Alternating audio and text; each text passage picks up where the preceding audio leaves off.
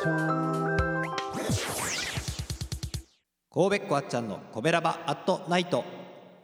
コベラバラジオ部は神戸好き音声配信が好きな神戸ラバーが集まる大人の部活動。その活動として配信しているのがこのコベラバアットナイト。担当パーソナリティごとにさまざまな切り口で神戸の魅力を発信していきます。日曜日はウィークリーコベラバ部長のあっちゃんが1週間のコベラバアットナイトを一発撮りで振り返ります。はいこんばんはあっちゃんです。今週も振り返っていきたいと思います、えーまずはじめにですね、えー今週の火曜日、えーギーターともこさんの会の日が1月17日ということでこのコベラバートナイトとしては初めて1月17日に配信いたしました、えー去年はねえーっとその日はお休みだったのででえっとその前の年はまだスタートしてなかったんでね今回初めて1月17日にコベラバートナイト配信ということでギーターともこさんもそこに触れてくれております、えーまたね震災のことを思い出す日ということで、えー何かこうそこで感じてもらえたらなと思います、えーそんなわけで火曜日はギーターともこさん関西弁を思い出しながら神戸インク物語を紹介してくれています、え有馬アンバー4回目です。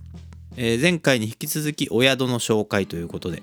え中で出てきた有馬光栄氷洋閣間違えた間違えた。光栄じゃない氷栄紅葉閣もう 有馬氷栄紅葉閣ですね。えーこの間行ったんですよ。行ったところなのに間違えちゃいましたけど。えっ、と何度か、えーお邪魔してまして。いやもうほんとね、えー有馬といえばっていう感じですよね。CM ソングがおなじみなので皆さんもよくご存知かなと思いますけれども。木田太郎先生のね、え CM ソングでおなじみ。有馬有馬あかんな今日有馬氷へ紅葉閣はいおすすめです。はいあのすごい広いねあのホテルなので、えーおすすめです、えー他にもいろいろ紹介してくれていますしそして来週にも続くということなんでぜひ、えー引き続き有馬の情報をお楽しみになさってください。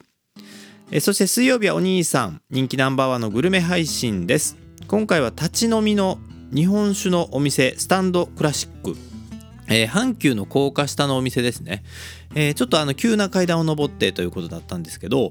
あのーすごいこう魅力的な感じのお店だなと思って聞いてたんですが僕割とあのえっとね夜あんまりこう飲みに行ったりって少なくて大体飲みに行くってのは飲み会なんですよ。なんであの結構こう長っちりしちゃうことが多いんですけどお兄さんの配信聞いてるとこう一人でちょっとあのー酔ってね、えー立ち飲みとかでも飲んであのーちょっとおつまみ食べて帰るとかもいいよなと思いながらはい聞いてました。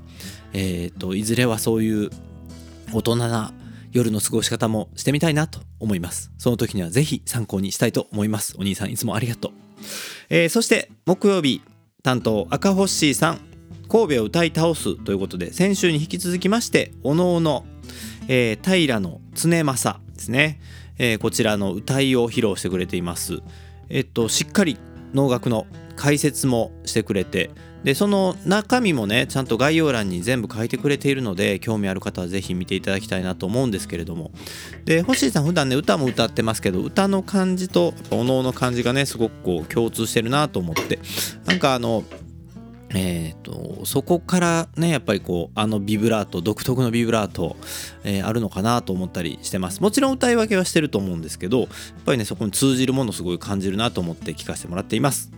えーそして金曜日はさーちゃんです。コメントオフで生配信ということでえー前回ねあのやろうと思ってちょっとうまく、えタイミング合わなくてできなかったラクシュミーの新春ハッピーバッグ開封の儀やっておりましたね、え聞いててうわそんなに入ってんの？と思ってね、えーお値段1万円ぐらいの、えーとハッピーバッグですけどもいや十分元取れるというかもうもう元取れすぎちゃお得ちゃうと思いましたけど、